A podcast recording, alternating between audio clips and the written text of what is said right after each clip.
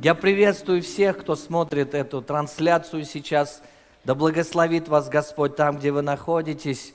Мир Божий да пребудет с вами. Давайте тоже присядем там, где вам удобно, и настроим себя сейчас на то, что Бог собирается сделать. А во все времена мы читаем в Библии, что Господь хотел вразумлять и научать свой народ, чтобы мы не оставались в неведении, не оставались э, как люди, не имеющие э, истины. Но мы знаем истину, и мы ходим в ней, и мы стараемся исполнять то, что Бог нам говорит, потому что любим Бога. Правильно ведь? Не просто ради какой-то своей праведности, чтобы похвалиться перед кем-то. Нет, мы делаем это ради того, чтобы доставить радость тому, кому мы поклоняемся. А мы поклоняемся Богу Отцу, Иисусу Христу и Святому Духу. Богу в трех лицах. Итак, друзья, сегодня хочу говорить с вами на тему угодные и неугодные жертвы. Потому что каждый раз, приходя к Богу, мы ведь приходим с чем-то. Интересно, что когда мы приходим к Богу, и наши слова такие, Господи, прости и дай, то, может быть, это не совсем верный приход к Богу. Потому что чаще всего так говорит человек, который отступил от Бога. И, и тогда для него нормальны эти слова. Он, пока, он раскаивается и что-то просит у Бога. Да? Но когда мы в нормальных, здоровых отношениях с Богом, то хорошо не приходить к Господу с пустыми руками. Согласны? Когда мы приходим к Нему тоже сердцем полным любви и благодарности, то мы что-то с собой приносим. И Слово Божье говорит, принесите Богу в жертву хвалы. Входите во врата Его со словословием, во дворы Его с хвалою, правильно? Для чего это сказано? Чтобы мы понимали, что не вот мы приходим, как вот ничего не имеющие, потому что когда мы живем с Богом, мы имеем что-то от Него и можем благословлять Его сердце. Давайте будем это делать. Каждый раз у нас есть возможность делать это в наших закрытых комнатах, когда мы общаемся с Отцом, и также здесь, когда мы приходим в общее служение. Давайте позволим, э, не позволим себе приходить с пустыми руками к Богу, потому что мы все любим подарки – Человек, не любящий подарки, это человек, который так или иначе где-то поврежден в своей душе. Ему нужно исцеление. Ну, как вы думаете, Бог хочет от нас тоже подарки получать? Или мы все время только и думаем, что только Бог нам может что-то дать? Конечно, Бог не нуждается в наших подарках, но Ему так это нравится, так же, как и родители. Они могут без детей прожить и без их подарков, но все же – так радуется сердце матери и отца, когда дети приходят, папочка, мамочка, вот я смотри, чего тебе нарисовал, или слепил, или еще что-то сделал. Это всегда просто то растапливает сердце родителей. Но живем мы с вами в мире, который стремится больше к удовольствиям, к обогащению. Сегодня материализм на первом месте у людей. Все стремятся быть богаче, все стремятся иметь как можно больше но не так-то много людей учатся жертвовать. Не, так, не так-то много богатых людей, меценаты, не так-то много людей стремятся поделиться тем, что у них есть. А это показатель того, что на самом деле в, наших в сердцах людей есть такое похоть к обогащению, что является препятствием нашего общения с Богом. И будем об этом говорить сегодня. И когда мы смотрим на Библию, то видим, что с самого начала Творец внимательно смотрит на жертвы, которые люди ему приносят.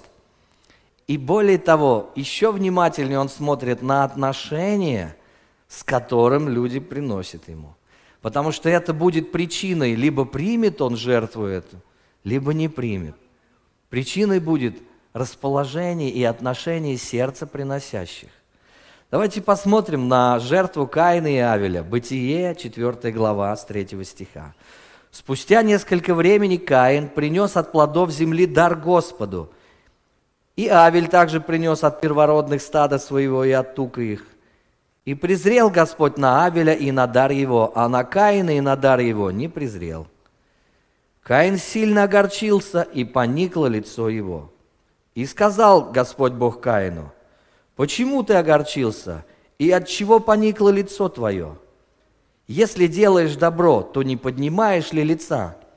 А если не делаешь доброго, то у дверей грех лежит. Он влечет тебя к себе, но ты господствуй над ним. Читая этот отрывок, эм, мы не видим, что Господь повелел им принести эти жертвы. Это была их инициатива. Ведь они понимали, что всем обязаны Творцу, потому что не они все сотворили и не случайно все образовалось, как некоторые люди думают, э, называя себя учеными. Но все было сотворено Творцом, и они это прекрасно знали.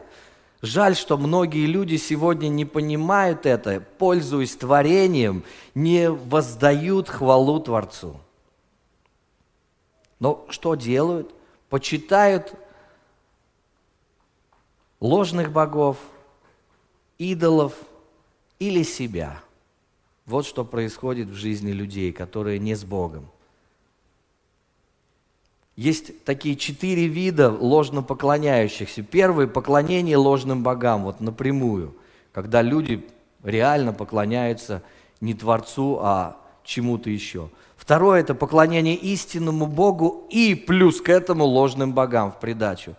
Как вы, когда ты в Индию приезжаешь, и у людей там миллионы богов, и ты рассказываешь им об Иисусе, они с удовольствием его примут, как еще одного из богов. Потому что там нет атеистов, там все верующие. Вопрос, сколько всего будет у тебя поклонения, да. И третье, поклонение истинному Богу, но не в истине. То есть люди не знают, как нужно поклоняться Богу. Вот этот момент нам очень интересен, потому что нам бы хорошо об этом знать. И четвертое, поклонение истинному Богу истинным путем, но с неправильным отношением сердца. Вот так или иначе, нам нужно посмотреть, какой из этих пунктов нам важен, чтобы мы обратили внимание. Итак, возвращаясь к Каину и Авелю, еще не было никаких законов, еще не было писаний, но устно Адам и Ева передавали своим детям о том, что после грехопадения Господь прикрыл их не плодами деревьев, а шкурой животного – прикрыл их грех. Значит, пострадала невинная душа и была пролита кровь. И они это прекрасно знали. То есть Каин и Авель знали, что жертва Господу, вот животных именно, точно была угодна Богу. Это они точно знали. Итак, их суть дара не заключалась в количестве приносимого, но в качестве – как я говорил, в отношении сердца. Также не сказано, каким образом они поняли, что дар одного был принят, а дар другого не принят. Непонятно, потому что Библия тоже не открывает это. Может быть, там огонь с неба падал, не знаю, не написано. Но они это четко совершенно поняли. И сказано так, «И презрел Господь на Авеля и на дар его». Давайте посмотрим на Авеля, да? Он приносит в жертву от первородных стада и от туков их, что означает принести отобранное и самое лучшее и драгоценное. Слово «презрел» значит «принял», «был доволен», «похвалил».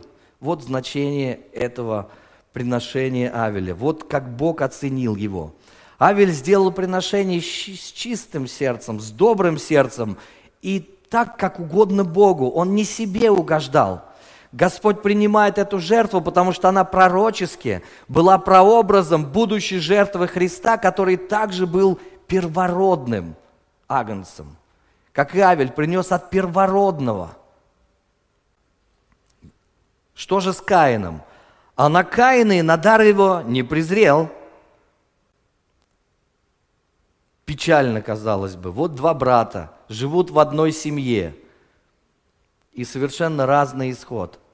У обоих братьев ведь был доступ и как к растениям, так и к животным. У них ни в чем не было недостатка, и каждый из них мог принести Господу жертву э, спокойно. Но Каин знал, какой дар угоден Богу, и все же приносит в дар то, что он сам хотел от плодов земли, а не то, что, возможно, хотел Бог. Здесь нам трудно идти, потому что не все четко Библия прописывает, но где-то между строк какие-то вещи мы можем прочитать. Почему? Смотрите, Каин приносит плоды от земли, которая на тот момент уже была проклята Богом из-за греха. Авель принес жертву от первородных.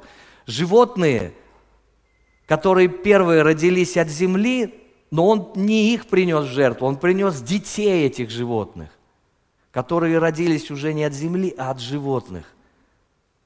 Но здесь, опять же, глубокая теология, как хочешь, так и думай, но где-то можно так вот, может быть, с натяжкой, но решить, что Каин, ты что, принес жертву проклятая?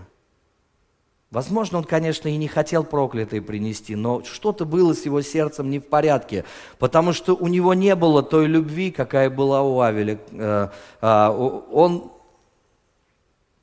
не хотел доставить Богу удовольствие, поэтому Господь не согласился принять ему эту жертву. Более того, Он вменил ему это в непослушание.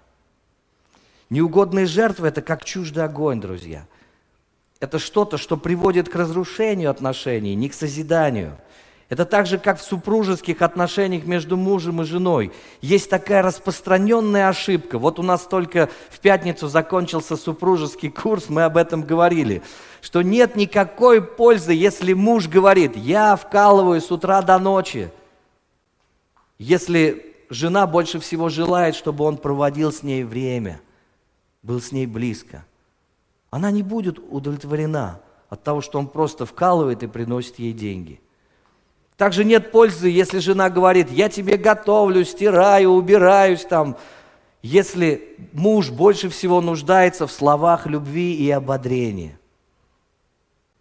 То есть получается, что наши родные не получают от нас того, чего они жаждут больше всего.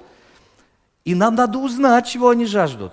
И это тоже целая наука, чтобы мы научились передавать нашим любимым любовь на языке, который им понятен. Если мы знаем, чего желают наши любимые, но все же принимаем решение давать им что-то свое, они не будут счастливы, и мы тем самым будем разрушать отношения. Жертва будет приноситься? Конечно, будет – но все впустую, в холостую. То есть это называется холост... пустой выстрел мимо цели. Также и Каин, принося, принеся неугодную Богу жертву, он промахнулся мимо Бога, мимо сердца Божьего, показав свое некое пренебрежение. Промах – это грех. Господь отвергает жертву Каина, а, чтобы Каин знал, что Богу не безразлично, что он ему принес – Потому что если бы Бог промолчал, Каин бы подумал, а, могу приносить Богу, что хочу. На самом деле все не так. И тоже он не принял его, потому что он хотел, э, хотел ему показать, Каин, я ведь на самом деле хочу научить тебя. Я не отвергаю тебя, но я вижу сердце твое, которое недоброе. На примере его он преподает нам всем урок – всем, кто приносит те или иные дары Господу, что для Него дающий дар важнее, чем сам дар. В нашей жизни мотивы наших сердец важнее, чем то, что мы приносим, потому что таким образом Бог нас учит. Уже позже в законе Господь объясняет подробно, какие жертвы Ему угодны и какие неугодны. И уже в конце последний пророк Ветхого Завета Малахий говорит, когда приносите в жертву слепою, не худо ли это – и когда приносите хромой и больной, не худо ли это? Поднесите это твоему князю. Будет ли он доволен тобой и благосклонно ли примет тебя? То есть Господь сравнивает себя даже с начальниками и говорит, вы приносите мне, что хотите, какое вам удобно. Но когда ты приходишь к начальнику своему, ты приносишь все-таки, э, что угодит этому князю. Говорит, правильно ли вы поступаете? Итак, жертва Авеля была пророчески проникнута любовью к Богу и верой в обетованного Мессию. Он тогда и не знал ничего, но что-то он делал, что было угодно Господу. Жертва Каина в противоположность этому носила в себе некий дух гордости. Я принес, вот я сделал это, бери, Господи. А Господь говорит, а мне это не надо. Мне это не нравится, не это я ожидал от тебя. И что результат какой? Написано, Каин сильно огорчился, и поникло лицо его.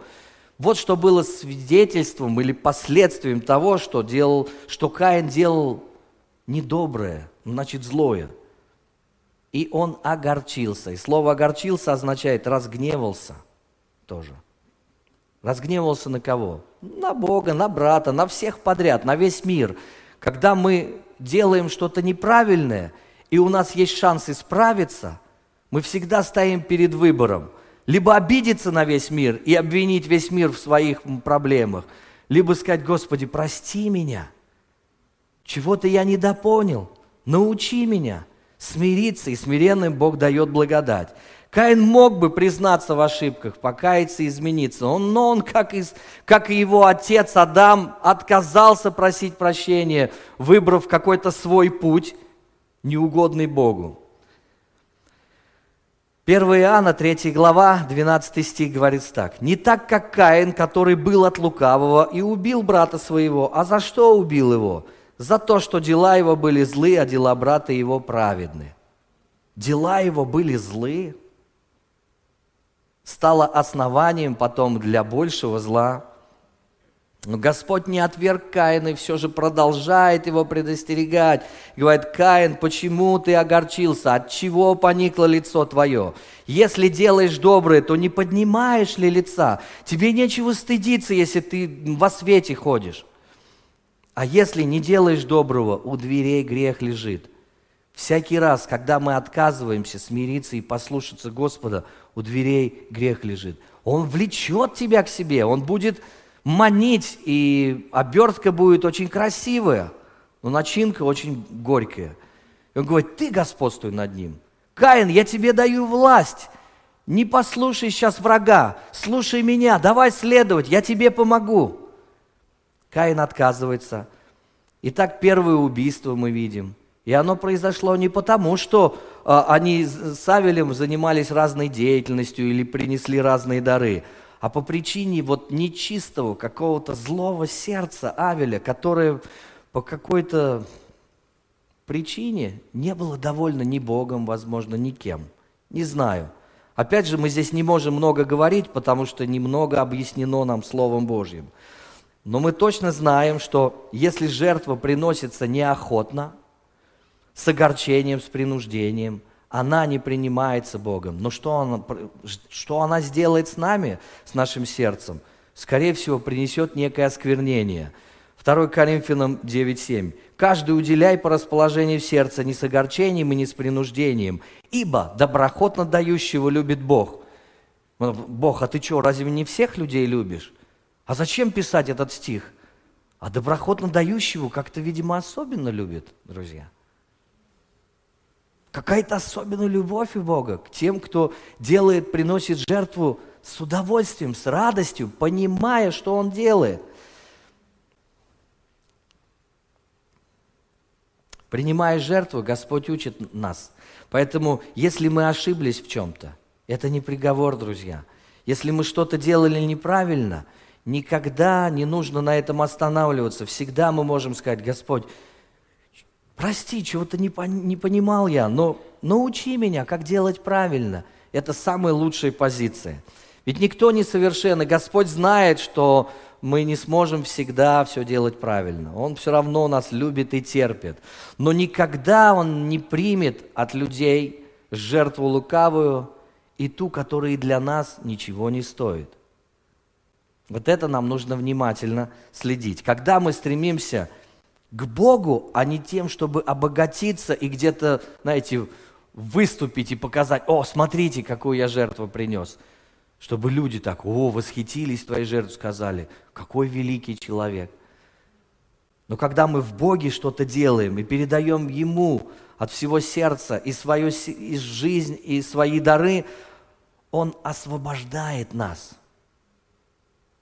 исцеляет наши сердца, облагораживает их от духа мамона, от наживы, которые, вот я говорю, весь мир сегодня пропитан. Давайте посмотрим на примеры, которые есть у нас тоже в Новом Завете. Марка, 12 глава, 41 стиха. «И сел Иисус против сокровищницы и смотрел, как народ кладет деньги в сокровищницу.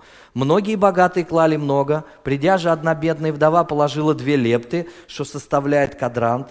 Подозвав учеников своих, Иисус сказал им, «Истинно говорю вам, что эта бедная вдова положила больше всех, клавших в сокровищницу, ибо все клали от избытка своего, а она от скудости своей положила все, что имела, все пропитание свое». Смотрите, интересно, что Иисус сел в таком месте, где было видно, кто как, с каким отношением жертвует. Он увидел даже, это было близко, потому что он увидел, сколько было денег в руке вдовы. И многие богатые клали много. Но это не тронуло сердце Бога. Не то, что ему не нравилось – нет, но он вдруг увидел чего-то, что его настолько задело, что он не мог ничего не сказать ученикам. Он говорит, эта вдова положила больше всех. С духовной точки зрения, в жертве важно не сколько ты принес, а сколько у тебя осталось после того, как ты принес. Другие давали от избытка. Почему? Потому что у них все счета оплачены, холодильник и гардероб наполнен – у них нет нужды, они просто от избытка кладут. Но у вдовы ничего больше не было, единственные деньги, которые, вот, которыми она могла жить вот э, один день. И поэтому для нее они были очень и очень ценны. Когда она приносит все свое пропитание, это затрагивает Божье сердце.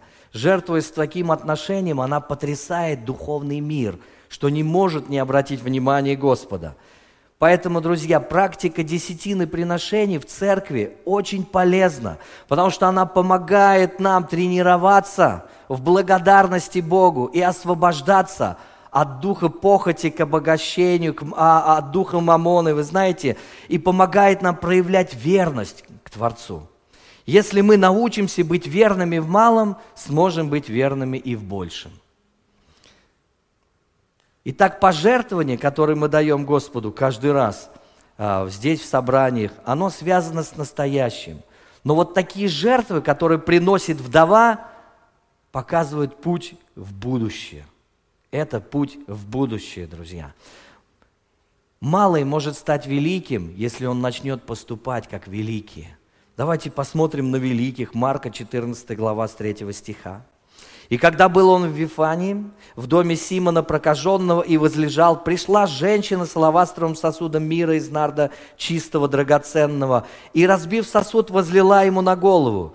Некоторые же вознегодовали и говорили между собой, к чему сия трата мира? Ибо можно было бы продать его более нежели за триста динариев и раздать нищим. И роптали на нее. Но Иисус сказал, оставьте ее, что ее смущаете? Она доброе дело сделала для меня, ибо нищих всегда имеете с собой, и когда захотите, можете им благотворить. А меня не всегда имеете. Она сделала, что могла, предварила помазать тело мое к погребению. Истинно говорю вам, где не будет проповедано Евангелие ее в целом мире, сказано будет в память ее и о том, что она сделала. Мы видим девушку, которая имела вот такую драгоценность. Эта драгоценность чаще всего было приданное.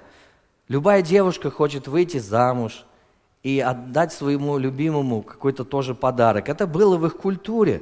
И, конечно же, она ценила это. Но когда встретила Иисуса, она взяла и отдала ему. И когда она это сделала, все это для Господа, даже ученики были в шоке. Это явно, что ученики к таким жертвам не готовы были. Вы понимаете, да? Что далеко не все готовы на такие жертвы. Женщина отдает Иисусу свое будущее. И сегодня она известнее всех меценатов мира, потому что она это сделала. По словам Иисуса. И мы сегодня об этом говорим, так что пророческие слова Иисуса э, исполняются прямо сейчас. Что-то трогает сердце Божие, когда мы приносим то, что Ему нравится, с правильным отношением. Когда это ценно для нас, тогда это ценно и для Бога. А мы ценим лишь то, в чего вкладываем. То, что ничего для нас не стоит, и для Бога ничего не стоит, друзья. И когда мы приносим Богу что-то, что для нас ничто, это аннулирует само понятие жертвы. Однажды царю Давиду предложили принести в жертву, то просто ему говорят, да я вот тебе дам сейчас вот животных, принеси сколько хочешь жертву. Давид говорит, я заплачу. Он говорит, да не надо, бери даром. Давид говорит, я не могу даром взять, потому что тогда это будет твой дар, а не мой, правильно? И он покупает эти дары и приносит в жертву Господу. Он совершенно четко осознавал, что если я за это не заплатил, для меня это ничто, какое, какая же это жертва – какой мере меряешь, Слово Божие говорит, такое отмерено будет и тебе. Давайте посмотрим еще на некоторые примеры Нового Завета. Закхей, начальник э, сборщиков налогов. Евангелие от Луки, 19 глава, с 2 стиха. «И вот некто именем Закхей, начальник мытарей, человек богатый, искал видеть Иисуса, как он, а, кто он, но не мог за народом, потому что мал был ростом и, забежав вперед, влез на смоковницу, чтобы увидеть его, потому что ему надлежало проходить мимо нее. Иисус, когда пришел на это место, взглянув, увидел его и сказал ему, «Закей, сойди скорее, ибо сегодня надо мне быть у тебя в доме». И он поспешно, поспешно сошел, принял его с радостью, и все, видя то, начали роптать и говорили, что он зашел к грешному человеку. Закей же, встав, сказал Господу, «Господи, половину имения моего я отдам нищим, и если кого чем обидел, воздам в четверо». Иисус сказал ему, «Ныне пришло спасение дому сему, потому что и он сын Авраама, ибо Сын Человеческий пришел взыскать и спасти погибшие». Интересная история. Мы видим Э, Закхея, сборщика податей, ненавидимого всем окружением. Но при этом ему было где-то, может быть, без разницы, потому что он привык к этому. Он был не просто сборщик налогов, он был начальником сборщика налогов. То есть явно человек богатый, который, в общем-то, укрылся э, за свои сокровище, и было ему все хорошо. Где-то он услышал об Иисусе и узнал, что Иисус скоро будет проходить, залезает на дерево, так хочет видеть Иисуса. А вы знаете, если мы очень хотим видеть Иисуса, Иисус тоже захочет очень нас видеть. Жажда по Иисусу притягивает Иисуса к нам. Если мы его не жаждем, мы его и не увидим. Но разве Закхей совершенный – Разве он сделал какой-то обряд? Мы не видим, что он постился месяц там или молился. Нет, он просто в сердце своем желал Господа, и когда эм, он, уви... он с ним встретился, он пригласил, он тоже, Иисус говорит, пойду к тебе в дом. И он не сказал, ой, нет, не ходи, не ходи. Он наоборот обрадовался, пригласил, ну, накрыл для них наверняка стол. Иисус же не один пришел, с ним еще 12 мужиков, которые все любят поесть. Там явно было много, много и вкусной, хорошей еды, потому что он не был бедным человеком. И когда он там был и общался с Иисусом, произошло чудо, которое Иисус назвал спасением дому этому.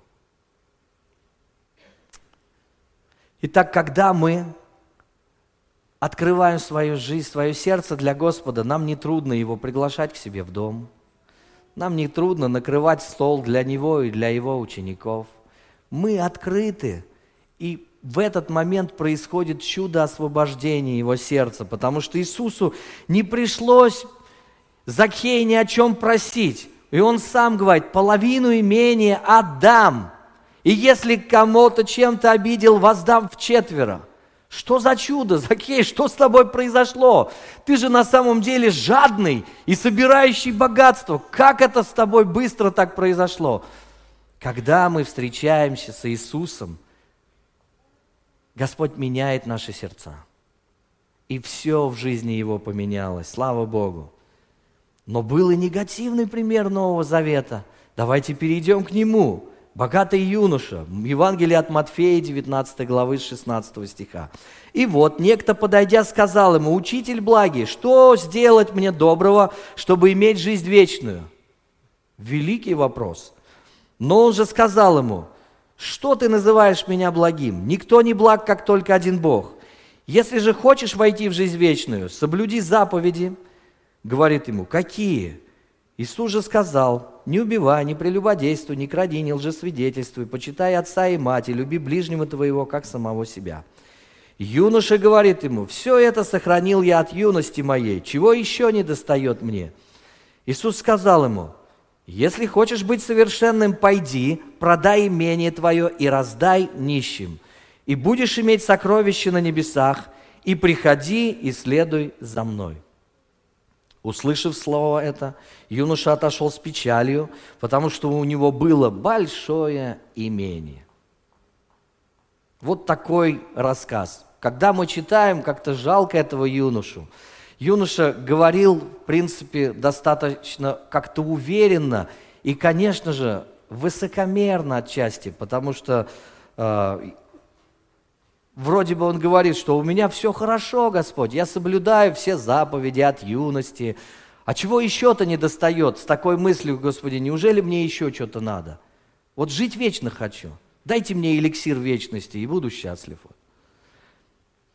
Но он не понимал, что он находится в обольщении, в обольщении богатством, а тем самым нарушает самую первую и главную заповедь. Да не будет у тебя других богов а его Богом был какой-то другой Бог. Итак, если у тебя нарушена первая заповедь, то осквернены все последние, все следующие поступки. Деньги завладели его сердцем. Конечно же, Иисус знал, что на тот момент никто из людей не соблюдал заповеди. И Он предлагает юноше выход. И говорит, чтобы тебе, если ты хочешь жить вечно, тебе надо встать на путь спасения – Тебе нужно следовать за мной, но прежде иди, раздай все имение. Ну, просто, казалось бы. Но для юноши оказалось невозможно. Знаете, Иисус хотел вытащить его из рабства, но вот этот тест юноша не прошел. Иисус сказал отдать деньги не ему, а нищим.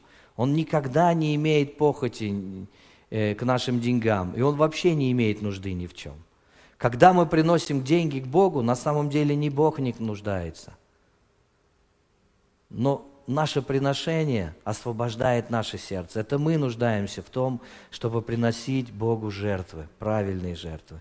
Главная проблема этого юноши была э, в том, что он не осознавал своей нужды в Иисусе, своей нужды в покаянии без которого и спасения-то не будет. Он думал, что у него все в порядке. И когда Иисус ему, в общем-то, сказал, показал выход, как ему выйти, он не ожидал. Он думал, что он хочет жить вечно, но менять в этой жизни ничего не хочет. Его все устраивало. И без Иисуса жизнь устраивала. Ты мне только покажи, дай эликсир, и все. Итак, когда люди хотят чего угодно, кроме Иисуса, они теряют все. Юноша выглядел и говорил вроде бы как будто бы искренне, но его сердце было закрытым, полным идолов, в отличие от Закхея, который тоже обогащался. Но смотрите, два человека Ветхого Завета, которые встретились с Иисусом, говорили с Иисусом. И одному даже Иисус даже не говорил, что делать, вдруг его сердце так расположилось, что спасение пришло в дом. То, то есть фактически Закхей получает то, что юноша просил. Он встал на путь спасения, потому что спасение пришло, Иисус сказал, в этот дом. Этот же юноша теряет путь спасения. Ну разве не для этого он пришел? Он же хотел жить вечно, это и подразумеваемое под спасением. Но он это все теряет – полагаясь на деньги, человек перестает полагаться на Бога. Мы все время на кого-то полагаемся. Когда мы жили без Бога, мы полагались либо на родителей, либо на, на каких-то друзей, может быть, влиятельных. Ну, может быть, на свой разум полагались. Может, полагались на деньги, если они были у нас, да, в каком-то количестве приличном. Закей выбрал слушать Иисуса, и спасение к нему пришло. Богатый юноша отказался слушать Иисуса и все упустил. Упустил то, зачем пришел. И, конечно же, все в шоке.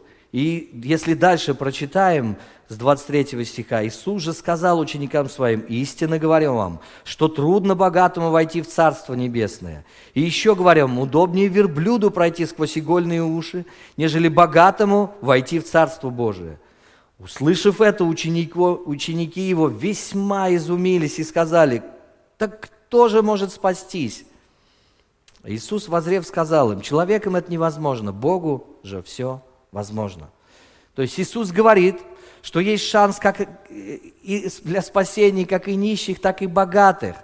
Но оно достигается нечеловеческими усилиями. То, что юноша, как он думал, соблюдал все заповеди, э, было заблуждением в его жизни. Но он не захотел из этого заблуждения выйти. Нельзя богатым или бедным войти Богу на, на своих условиях. Есть понимание, что я должен пригласить Иисуса, и когда Он будет мне что-то говорить, я должен расположить свое сердце и принести Ему те жертвы, которые Он мне говорит. Если Господь говорит тебе, слушай, дочь моя или сын мой, я вижу, что тебя нет рядом со мной, ты не проводишь со мной время, принеси Богу жертву времени. Господь говорит, я жду тебя в закрытой комнате, ты где? Я устал уже, я, я тебя ожидаю там. Почему ты перестал появляться? Ты мне нужен там, дай мне свое время, Господь говорит. И ты говоришь, Господь, прости меня, раскаиваешься и отдаешь Богу жертву времени своего. Аминь. Если Господь говорит, что-то ты заработался слишком, я смотрю, что работа стала идолом в твоем сердце, принеси мне это в жертву – и ты так думаешь, так, пересматриваю графики, да, может быть, зарабатывать буду меньше, но буду ходить на богослужение, буду ходить на домашние группы, на мужское служение, на что там еще, если я мужчина, да? То есть я буду, буду стараться, Господи, жить с Тобой. И ты приносишь Богу то, что Он тебе говорит, потому что Дух Святой сегодня нам говорит, что нам нужно принести Ему. И если мы послушны, мы это делаем, наша жизнь меняется качественно к лучшему. Если отказываемся и, и приносим Богу подачки, Господь, мне некогда на собрание ходить, ну я вот передам тут пожертвование какое-нибудь. Ну разве Бог нуждается в, на, в наших жертвах? Передай Ему свое сердце. Если Господь говорит, увеличь свое пожертвование, которое мы, ты приносишь, по привычке, может быть, то просто послушайся его и все. Здесь тоже мы идем по воде веры. Но если Господь говорит, никогда не упусти момент, потому что Бог ведь не хочет нас обокрасть. Он хочет нам еще больше дать. Но нельзя на своих условиях идти в Царство Божие, друзья. Иисус давал понять, что деньги не дают владельцам никакого преимущества в спасении.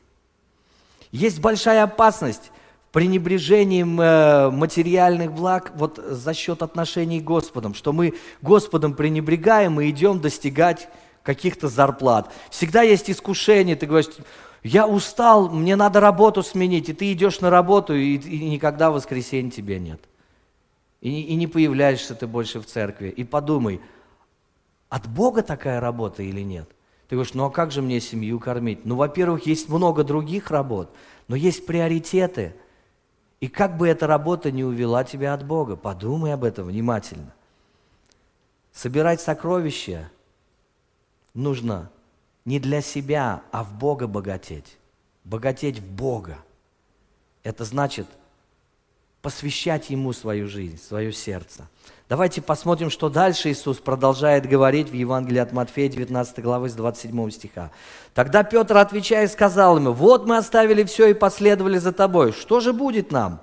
Иисус же сказал им, «Истинно говорю вам, что вы, последовавшие за мной паке бытии, когда сядет Сын Человеческий на престоле славы Своей, сядете и вы на двенадцати престолах судить двенадцать колен Израилевых». Здесь Он пророчествует им о их будущем – и, и, и дальше говорит о настоящем. «И всякий, кто оставит домы или братьев, или сестер, или отца, или мать, или жену, или детей, или земли ради имени моего, получит во сто крат и наследует жизнь вечную.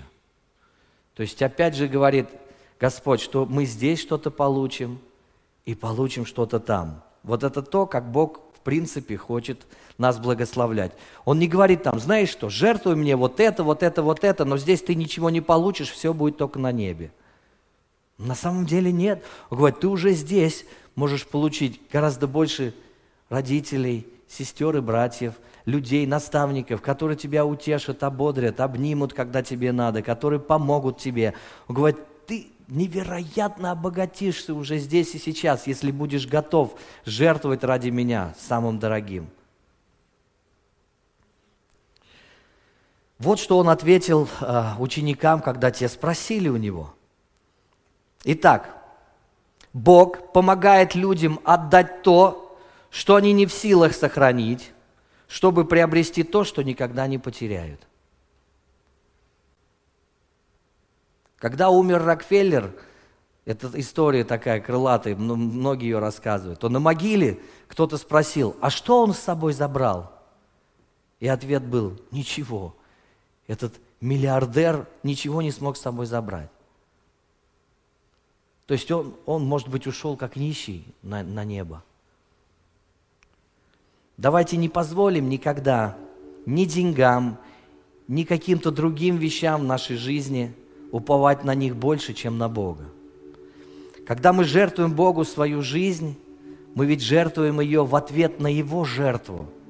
Он отдал нам все на сто процентов. И, конечно же, в свою очередь, Он ожидает, что мы будем похожи на Него. Кто такие христиане? Христиане – это люди, которые нашли драгоценную жемчужину Иисуса Христа, идут и продают все, готовы расстаться со всем ради того, чтобы оставаться с Ним. Это христианство. Если что-то встает между мной и Христом, я должен от этого отказаться, чего бы это ни было. Если я не отказываюсь, я не прохожу тест как христианин. Я недостоин Христа получаюсь. Помните, что сердце человека там, где его сокровище будет. Жертвуй Господу хвалу, время, силы, материальные или ценности. Давайте будем это делать не из ущербного сердца, вот такого чувства долга. Будем делать это с радостью, понимая, доброхотно, с открытым сердцем, Господь, мы любим Тебя – и отдаем Тебе с радостью, с благодарностью. Спасибо, что Ты заботишься обо мне, охраняешь меня, что Ты даешь мне силы, здоровье. Спасибо за, за друзей, за семью, за церковь. Спасибо за работу. Когда ты жертвуешь Богу тем, что Он тебе показывает, ты всегда, и как, и с правильным отношением, ты всегда попадаешь в точку. А попасть в цель – это значит порадовать сердце Творца. А порадовать сердце Творца является нашей главной целью в жизни христиан. Вот такие жертвы с таким отношением всегда угодны Господу. Давайте поднимемся, друзья. Давайте помолимся вместе. Пересмотрим, может быть, нашу жизнь. Если Дух Святой что-то говорил тебе сейчас – и ты видишь, в каких сферах тебе нужно измениться, что нужно, чем нужно пожертвовать Богу. Может, Бог тебе давно говорит это. Сын мой, дочь, изменись вот в этом. Я ожидаю от тебя вот этого. Давайте приложим все усилия, чтобы дать то, что Бог у нас просит. Дорогой наш Отец Небесный, во имя Иисуса Христа мы приходим к Тебе. Данная запись сделана местной религиозной организацией Церковь Христиан Веры Евангельской Слова Жизни города Нижнего Новгорода. ИНН 52 600 52 114 ОГРН 102 52 300 19 613.